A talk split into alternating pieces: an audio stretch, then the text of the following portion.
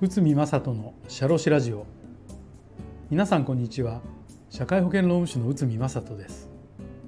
この番組では私内海が日常の業務や日常のマネジメントで感じたことを話しております。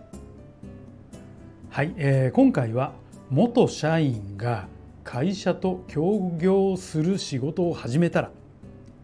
こちらを解説いたします。社員が退職した後に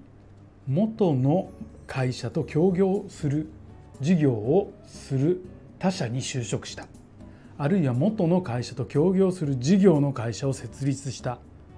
などを理由に元の会社とトラブルになる場合があります。これは会社と社員の間で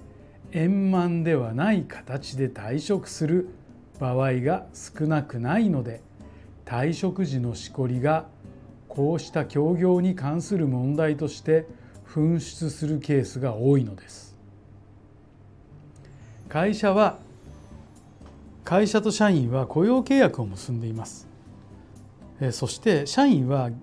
在職中に会社と協業する事業を営んで会社の利益を著しく害するようなことはしてはならない義務を負っているのです。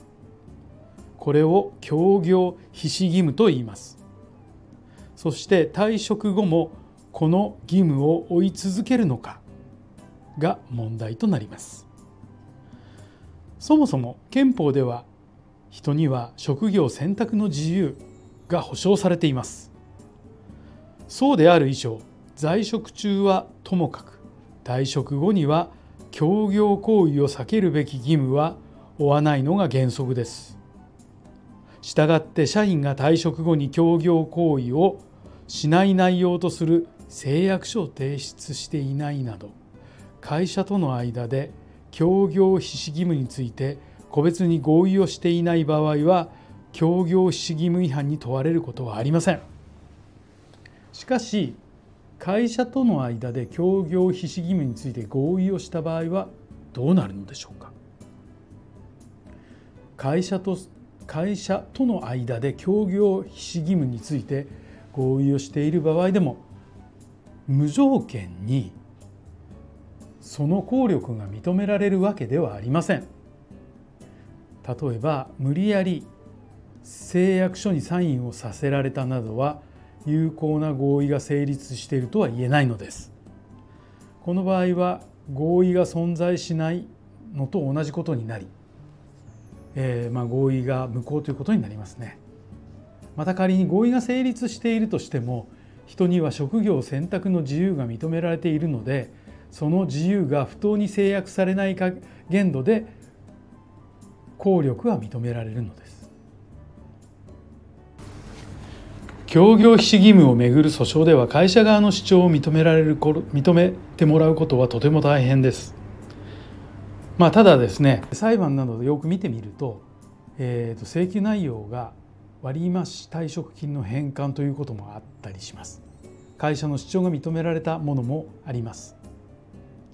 協業非義務違反を明らかにしてさらに損害賠償や退職金等の返還を請求することは簡単なことではありません。そこでまず協業必至を社員にもらっても守ってもらうために具体的に何を準備するのか整理しました。情報の整理をし経営層のみの情報管理職までの情報社外費などその取り扱いをルール化して運用する。入社時に情報漏洩に関する注意を行い禁止事項に関して誓約書をもらう。